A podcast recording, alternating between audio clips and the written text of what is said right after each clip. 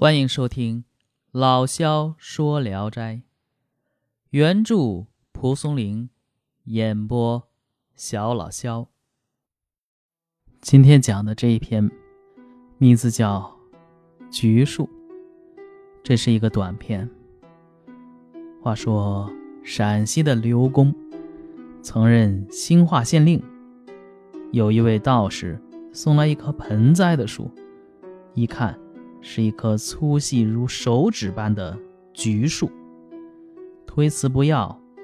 但是刘公有个小女儿，当时只有六七岁，正赶上过生日，这道士就说了：“这个不配供大人欣赏，聊为女公子祝寿吧。”刘公这才收下。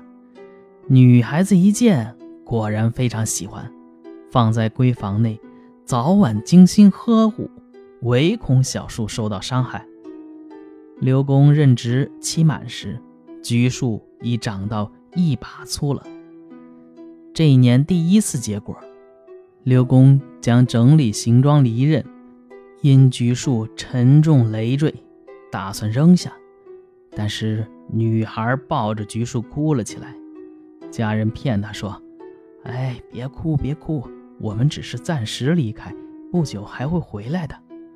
女孩相信了，才停止了啼哭，又恐怕橘树被有力气的人给扛走，看着家里人把树栽在台阶下面，全家才离开了。女孩回到家乡后，后来聘为庄家的媳妇。庄家的姑爷在丙戌年中了进士，也被授予。兴化县令，夫人大喜，心想已过去了十几年，橘树大概已不在了。但到了兴化，看到这橘树已长成了合抱的大树了，树上果实累累，大约有千数个。询问当年的衙役，他们都说，这刘公走后啊，树长得很茂盛。但挺奇怪的，就是不结果。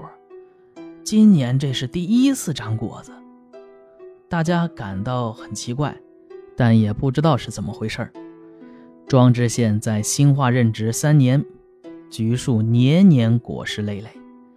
到了第四年，树木憔悴，连花都没有开。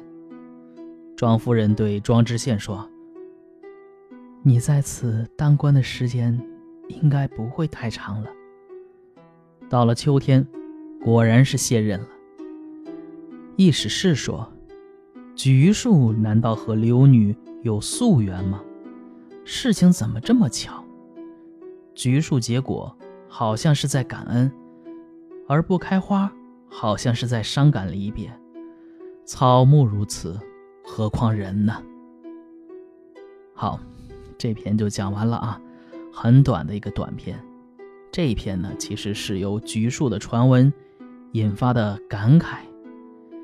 意史是约中，这个显然是从《世说新语》中那句话啊“物有如此，人何以堪”这话用出来的。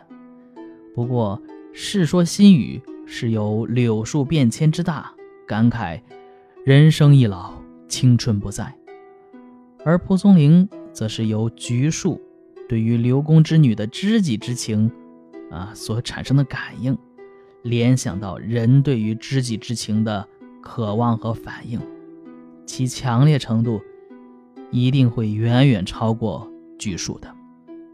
好，这篇就讲完了，实在是非常短的一个短片啊。